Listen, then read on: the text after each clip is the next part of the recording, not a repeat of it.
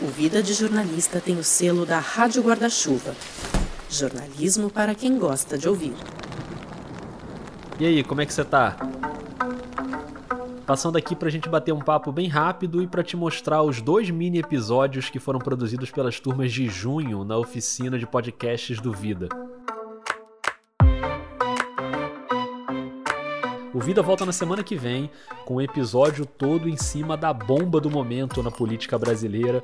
A gente vai ouvir a Juliana Dalpiva, que acaba de lançar o podcast UOL Investiga, com um furo de reportagem que liga diretamente o presidente Bolsonaro ao esquema das rachadinhas. Isso é semana que vem. Mas antes tem uma novidade. Talvez você já saiba que eu decidi sair do meu emprego na Globo na virada do ano e eu abri uma produtora de podcasts narrativos, a Escuta Aqui. O primeiro filhote da escuta aqui está saindo do forno. É um podcast documental chamado Rio Memórias sobre história do Rio de Janeiro.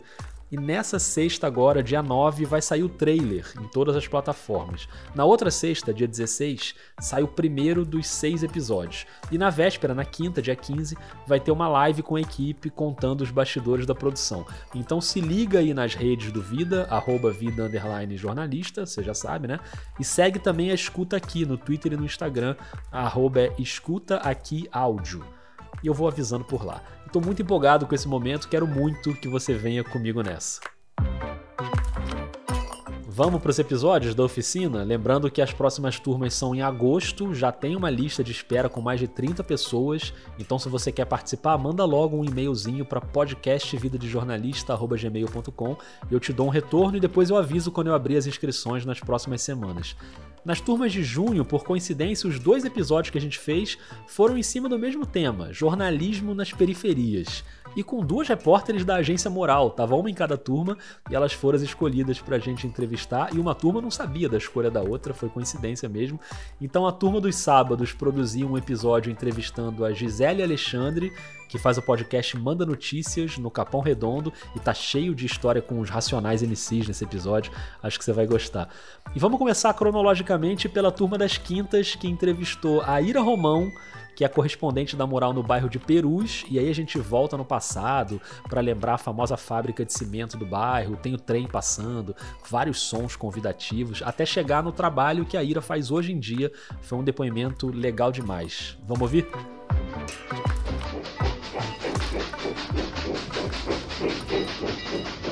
Tá ouvindo o trem?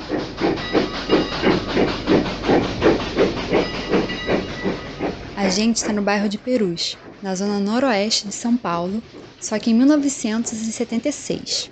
Esse som que você está ouvindo é uma gravação original de uma Maria Fumaça chegando numa fábrica bem importante. Entre 1926 e 1987, é, existiu aqui em Perus uma fábrica de cimento. Essa é a jornalista e fotógrafa Ira Romão. Na década de 30, Perus chegou a, a, a, produzir boa parte do cimento que, que era consumido em todo o país, né, em todo o território nacional. Perus é uma região que a Ira conhece muito bem.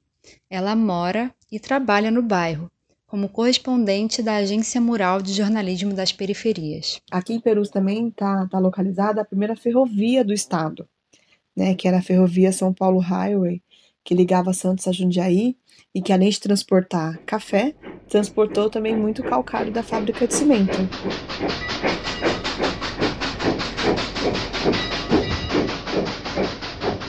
Hoje a gente vai saber um pouco mais sobre a Ira, sobre a Mural e sobre esse bairro cheio de histórias.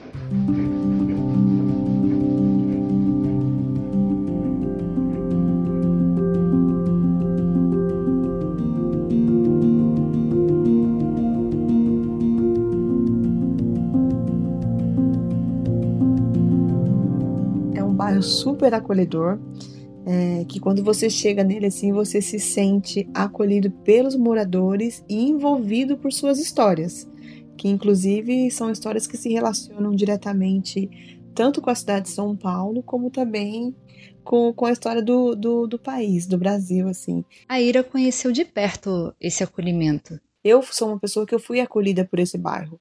Eu não cresci, eu não nasci, eu não cresci no bairro de Perus. Eu conheço o bairro de Perus há 17 anos e eu moro nele há 7 anos.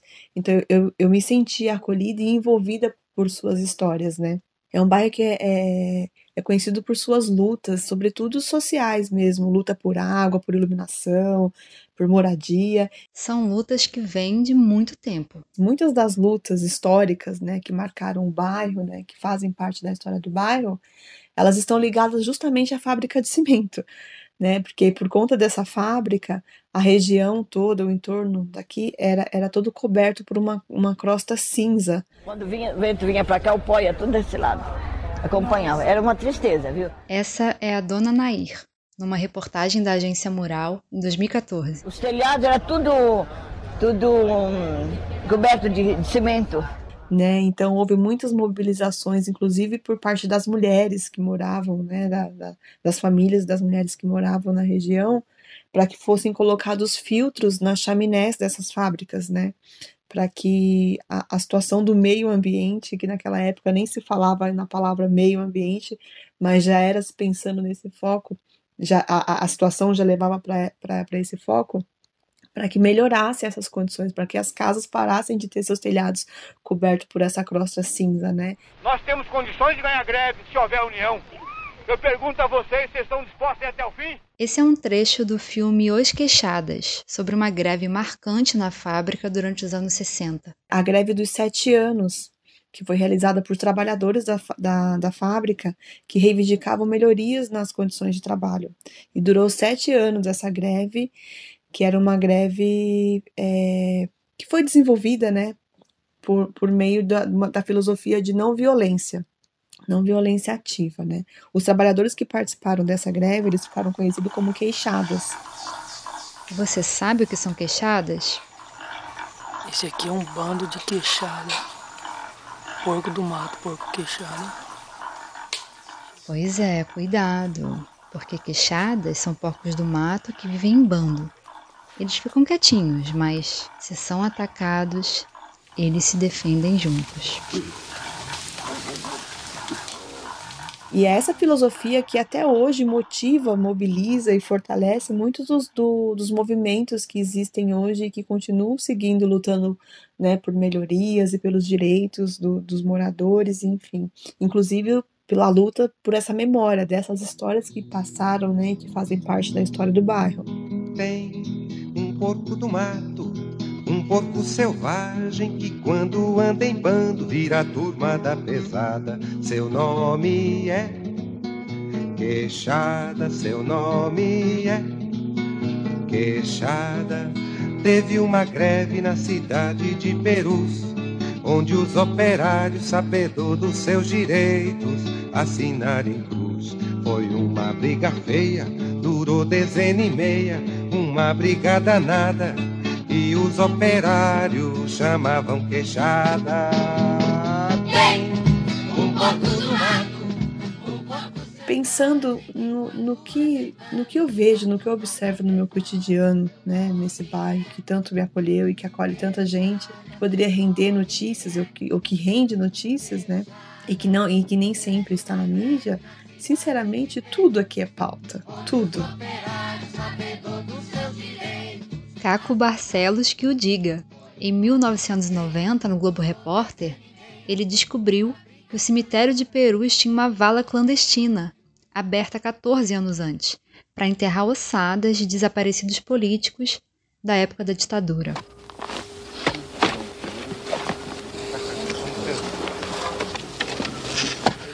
Estes funcionários do cemitério de Perus estão começando a desvendar um grande mistério.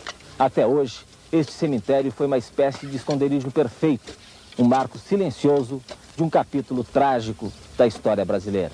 Né, então temos aí também é, esse marco na história de Perus que, que é muito forte e que, e que é um assunto também tão atual diante do, de toda a situação que a gente vem vivendo, assim, tem se falado muito sobre essas questões e aí a gente não pode deixar, eh, não pode esquecer, né, desse, desse fato histórico que é a vala clandestina de Perus. Esse foi um caso que rendeu cobertura da imprensa nacional, mas nem sempre é assim. São muitas coisas que, que a mídia acaba não, não vendo assim, né? Pergunto para vocês, quantos de vocês sabiam dessas histórias, né? Desses, desses marcos históricos relacionados a Perus? Você que está ouvindo, Você sabia? Pouco se fala dessas coisas, assim, não só de Perus, mas de tantos outros bairros, né, da, da periferia de São Paulo que, que acaba sendo esquecido mesmo, né, que acaba sendo sufocado por, por notícias trágicas ou só, só trágicas ou, ou, ou, violentas, enfim, e, esquecem de, de outras coisas, né, que, que movimentam a, a vida das pessoas que, que residem na, na periferia, né, as nossas vidas. É aí que entra o trabalho da Agência Mural, que cobre as periferias de São Paulo há mais de uma década. Aliás, a Mural ela surgiu né, de, de uma iniciativa que deu origem ao blog Mural, que é hospedado na Folha de São Paulo desde 2010 e está lá até hoje. O site próprio da agência ele só foi lançado em 2015 e ao longo de todo esse período a Mural ela já realizou e participou de muitas parcerias com produção de conteúdos em diferentes mídias. São parcerias que já renderam projetos muito bacanas, né? E aí não importa se o termo é jornalismo local, jornalismo periférico. O que eu posso dizer é que o que a Mural faz é jornalismo. O que os correspondentes praticam é jornalismo, com foco na cobertura local, com foco nas periferias, né? Nós, como, como correspondentes dos nossos bairros, levamos as informações do cotidiano, da realidade, daquilo que a gente vê e que a gente também vive.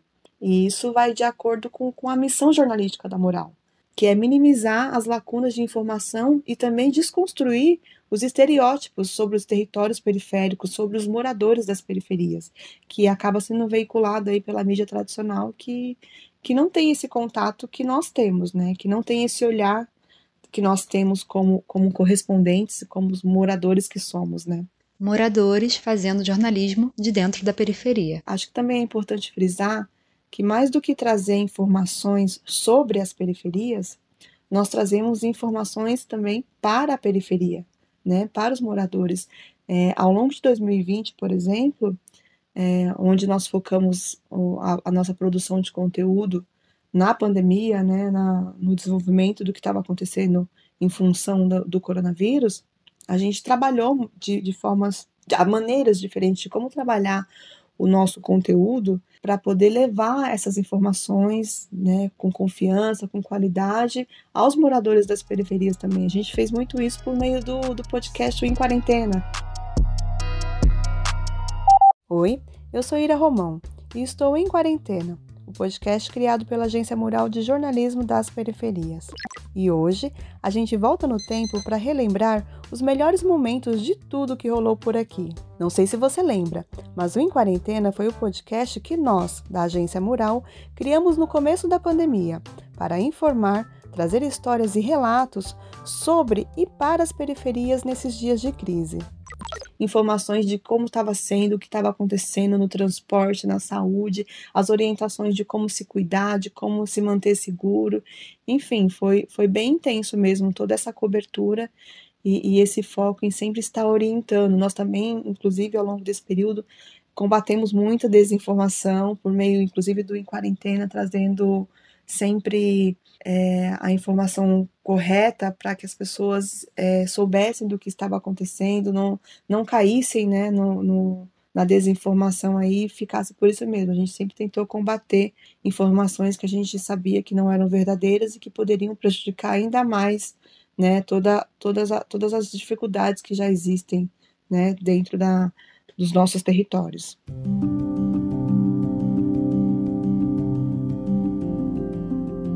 Além de ter participado do podcast, a Ira também é fotógrafa e teve uma cobertura bem marcante no início de 2021, quando o bairro de Perus foi atingido por chuvas muito intensas. Já tinha acontecido em 2018, quando morreu um morador, e agora aconteceu de novo. Uma chuva que caiu forte e que deixou o bairro inteiro é, em situação realmente lamentável, assim, nas regiões mais baixas é, houve enchente, nas regiões mais altas pessoas ficaram sem telhados, as casas foram destelhadas, muro, muros caíram, enfim, então fazer essa cobertura foi realmente algo que mexeu bastante comigo, assim, né, por eu ver a situação. E ela não só viu e fotografou, como sentiu na pele também. A minha casa também eu, é, foi atingida, é, acabou entrando água na minha casa. Eu moro numa região mais alta do bairro, quebrou parte do meu telhado. Enfim, então foi um misto de emoções, de sensações que realmente foi, foi impactante.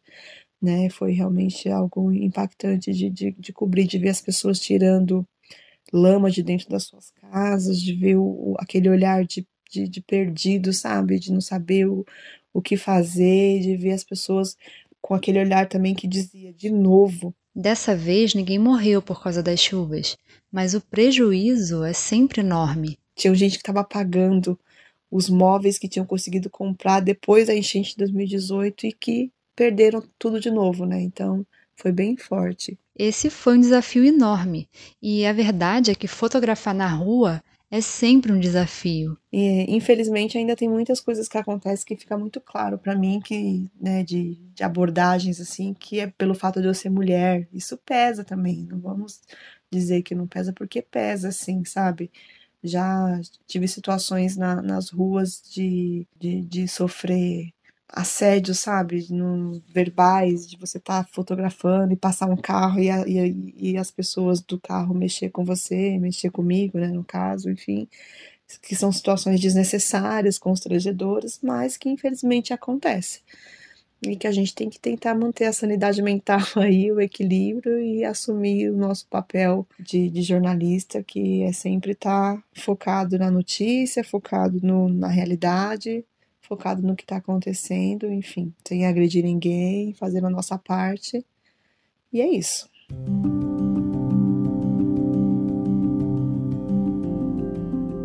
É isso, Ira. Muito obrigada por dividir com a gente essas experiências e parabéns pelo seu trabalho. Também agradeço a você que ouviu até aqui. Eu sou a Clara Machado, trabalho no Instituto Juruá, uma ONG que atua na Amazônia. Esse episódio foi produzido durante a oficina de narrativa em áudio do Vida de Jornalista.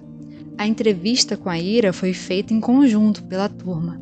E o roteiro é de Jane Pacheco, Laura Intrieri, Lucas Paz e Rodrigo Alves, a partir das conversas durante as aulas. Obrigada e até a próxima!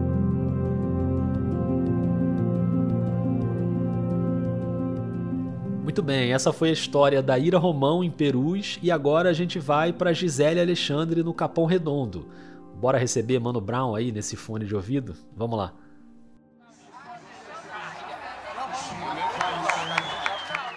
Eu nasci na zona norte de São Paulo é, e quando eu tinha 5 para 6 anos de idade, os meus pais foram contemplados com um apartamento de um programa de moradia popular do governo do estado. E aí, em 88, a gente se mudou para a Coab Adventista no Capão Redondo, que é uma periferia conhecida aqui de São Paulo, né, da Zona Sul.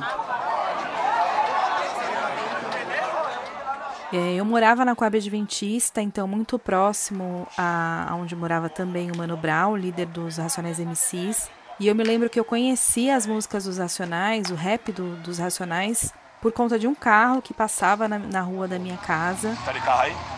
Cadê o seu carro? É, eu brincava muito na rua, né? Nos anos 90 a gente brincava muito na rua. E aí eu tenho um, uma lembrança de um carro passando, um carro bem característico da época, é, um Chevrolet Bonanza. E ele era um carro colorido, ele tinha duas cores, azul e vinho, os vidros espelhados.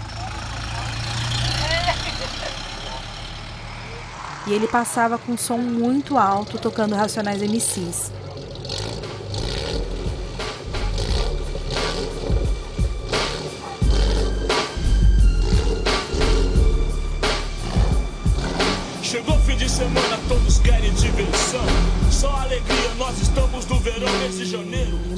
Muitas vezes eu estava sentada na calçada com os meus amigos e amigas. Eu tinha por volta de 13 anos, mais ou menos, e eu ouvia aquela música sem entender muito bem o que, que, o que, que era aquilo, né? O que, que aquilo representava. E aí foi ouvindo então as músicas que saíam desse carro que depois eu fui descobrir que era um carro que o grupo usava nos clipes, eu me lembro de fim de semana no parque, talvez a primeira música que me fez conectar a narrativa daquela história com a minha vivência na periferia, né? Inclusive o início da música ela fala sobre é, a liberdade de expressão como um único direito garantido a um jovem negro da periferia. E eu me lembro que essa introdução ficou muito na minha cabeça, assim. Então, Racionais foi um grupo que fez parte da minha adolescência, da minha juventude. Nas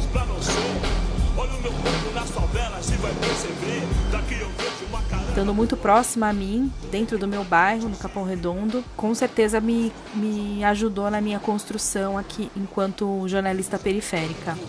Automaticamente eu imagino a molecada lá da área como é que tá. Provavelmente correndo pra lá e pra cá, jogando bola, descalços nas ruas de terra. É, brinco do jeito que dá. Gritando palavrão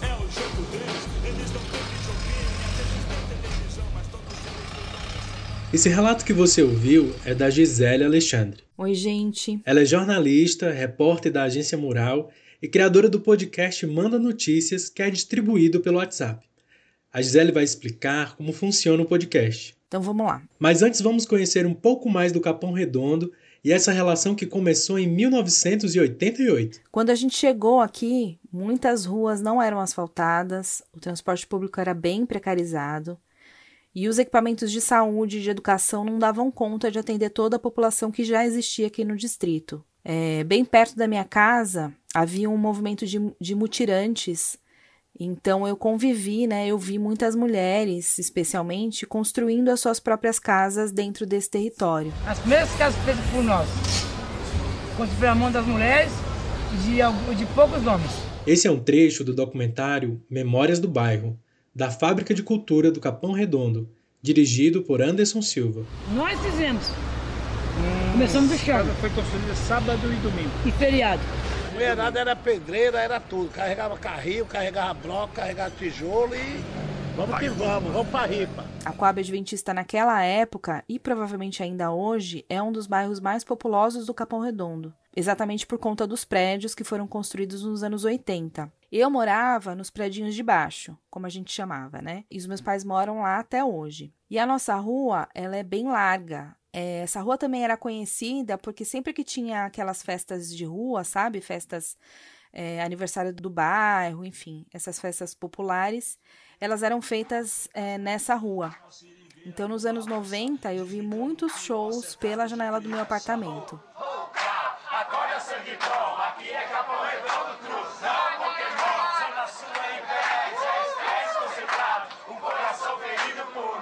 Eu sei, mas quanto mais tempo eu vou resistir. Já deu para perceber que a música estava presente na vida da Gisele desde cedo, né?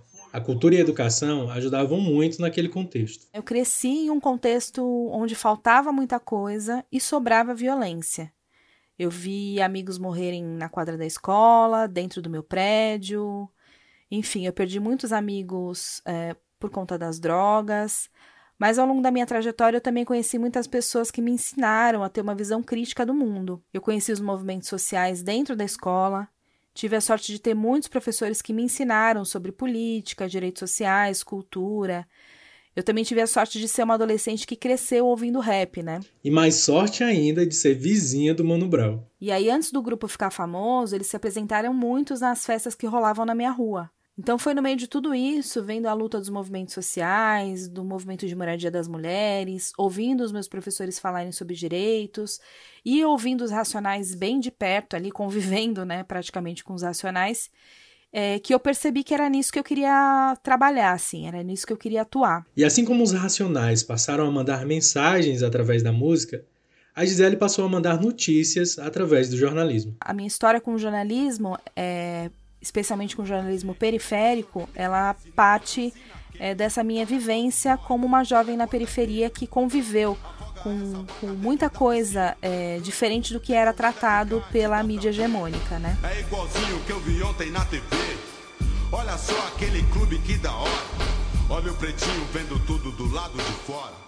Nem se lembra do dinheiro que tem que levar. No começo da pandemia, a Gisele colocou em prática essa combinação de jornalismo e vivência na periferia.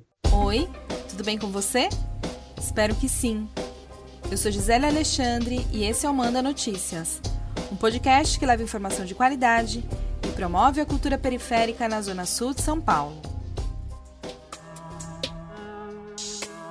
O Manda Notícias surgiu em março de 2020. E surgiu com o objetivo de levar informação sobre a pandemia da Covid-19 para as pessoas que moram no território onde eu atuo, que é o Capão Redondo, Campo Limpo, Jardim São Luís e Jardim Ângela, quatro distritos periféricos da Zona Sul que, somando sua população, chegam a um milhão de pessoas. No começo era só a Gisele fazendo tudo sozinha. Mas hoje eu tenho uma equipe, então eu tenho um estagiário, que é quem faz a produção das notícias, e um designer gráfico barra editor de áudio, que é quem cuida de toda a identidade visual do veículo e da edição dos episódios. O Manda Notícias tem produção de Marcos Vinícius Augusto. Roteiro e apresentação de Gisele Alexandre e design gráfico e edição de áudio de Miller Silva. E o esquema de produção hoje é assim: a gente faz uma reunião por semana, definimos a pauta juntos, o produtor faz a apuração e monta uma notícia curtinha com tudo que ele encontrou. Depois disso, a gente define juntos os, quem serão os entrevistados, são dois entrevistados por episódio. A gente fecha junto as perguntas e ele entra em contato com as fontes pelo WhatsApp. Percebeu que é um podcast que respira o WhatsApp, né? Depois que ele faz as entrevistas e eu com o material todo pronto, eu monto o roteiro a partir do texto e das respostas dos, dos entrevistados. Essa estratégia de distribuição, que prioriza os mais velhos na hora da imunização, parece ser a mais justa, certo? Um estudo recente afirma que não. Desde o começo, né, aqui na cidade de São Paulo, se adotou um critério, seguindo o Plano Nacional de Vacinação, né, de vacinar, de usar como principal critério o critério de idade. Já era previsível que esse critério ia gerar muita desigualdade, porque é sabido na, nas ciências sociais, é sabido nas ciências humanas, é sabido o Estado, e muita gente já sabe aí, porque tem uma ampla divulgação pela imprensa, que existe uma desigualdade né, na expectativa de vida entre as regiões, entre bairros de, da cidade de São Paulo. Essa que você ouviu é a Gisele Brito. Ela é jornalista e pesquisadora do Laboratório Espaço Público e Direito à Cidade, o Lab Cidade. A gente sabe que o WhatsApp é um terreno cheio de informações falsas. Você que está ouvindo, quantas fake news já recebeu aí no seu celular? Uma das missões do Manda Notícias é apurar e desmentir essas informações. No início da pandemia, eu recebia muitas receitas milagrosas para prevenção e tratamento da Covid. Eu me lembro que uma delas, é, recentemente, circulou nas redes sociais um vídeo onde um homem afirma que as cascas da laranja e do limão serviriam para curar ou para prevenir a Covid-19, já que, de acordo com ele, essas duas frutas teriam os princípios ativos da ivermectina e da cloroquina.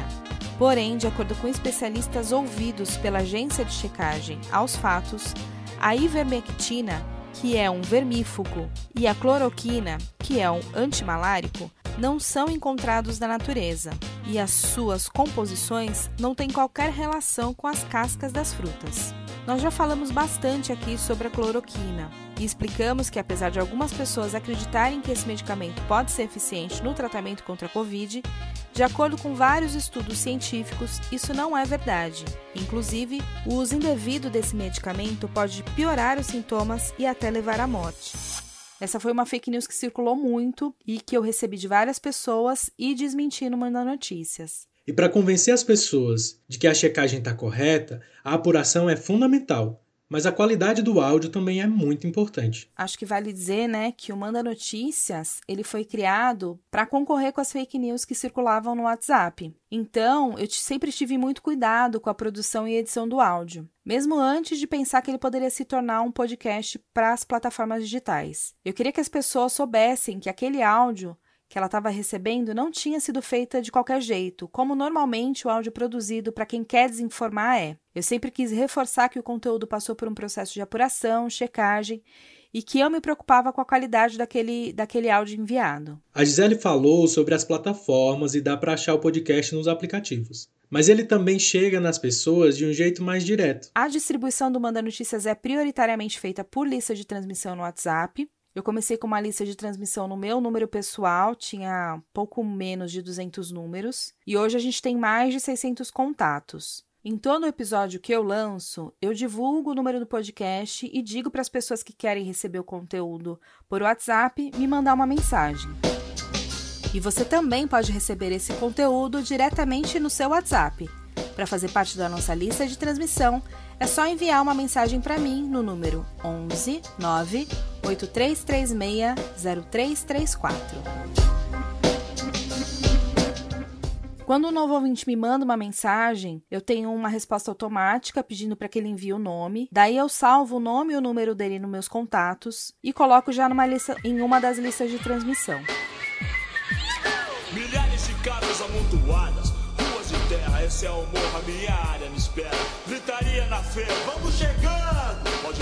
Eu gosto disso, mais calor humano. Na periferia a alegria é igual, é quase meio-dia, euforia é geral. Esse contato direto com ouvintes gera muitas respostas e deixa claro como o podcast é importante. Isso me deixou muito motivada para continuar e seguir em frente. Então conta pra gente uma dessas histórias e olha que são muitas, viu? Mas eu acho que a mensagem que mais me, me emocionou foi quando uma ouvinte me mandou um elogio e me pedia autorização para usar os meus áudios é, nas aulas. Ela dizia que ela era professora e achava a maneira como eu, eu dava notícia muito diferente e que ela queria dividir isso com os alunos dela. Eu fiquei muito feliz e muito emocionada, porque eu acho que é, eu estou cumprindo o meu papel, recebendo uma mensagem dessas, eu, eu sei que eu estou cumprindo o meu papel. A prova de que a Gisele está cumprindo o seu papel é que já diminuiu o número de fake news circulando na comunidade. Antes, toda semana, alguma pessoa me mandava uma fake news e pedia para eu checar. Assim, era toda semana. Eu espero que essas pessoas não estejam mais me enviando tantas notícias falsas, porque elas acreditam nas notícias que eu envio semanalmente, né? E aí elas dão mais atenção para as notícias que eu envio do que para as notícias falsas que outras pessoas encaminham. Eu espero que seja isso. Estou a uma hora da minha quebrada. Logo mais, quero ver todos em paz. Um, dois, três carros na calçada. Obrigado, Gisele, e parabéns. Agradeço também a você que ouviu até aqui. Além do Manda Notícias, dá para acompanhar a Gisele também na Agência Mural, onde ela é correspondente no Capão Redondo. A música do episódio é Fim de Semana no Parque, dos Racionais MCs. Você também ouviu trechos do vídeo Mano Brau dando rolê no Capão Redondo, de Fábio Pereira. Eu sou Lidomar Nepomuceno, do podcast O Hebreu, e esse episódio foi produzido durante a oficina de narrativa em áudio do Vida de Jornalista. A entrevista com a Gisele foi feita em conjunto pela turma e o roteiro é de Camila Xavier, Gabriela Brumati, Cristiane de Cássia e Rodrigo Alves. Obrigado e até a próxima. Automaticamente eu imagino Beleza, adorei trabalhar com essas duas turmas em junho. De novembro para cá, já foram 10 turmas com quase 300 alunos e é sempre uma experiência diferente em cada turma. Não vejo a hora de chegar a agosto para começar tudo de novo, conhecer os alunos novos. E se você quer entrar nessa, vai ter turma às quintas e turma aos sábados. São quatro aulas de duas horas e meia cada, tudo online. O valor da inscrição é 200 reais ou 150 para os assinantes do Vida lá no Catarse ou no PicPay. Para garantir a vaga, manda agora um e-mail para podcastvidadejornalista@gmail.com que eu já te coloco na lista de espera, beleza? E não esquece, sexta-feira agora tem trailer do Rio Memórias, semana que vem estreia o podcast, também na sexta, dia 16, e quarta que vem, antes disso, tem Juliana Dalpiva no Vida. Um beijo, um abraço e até mais.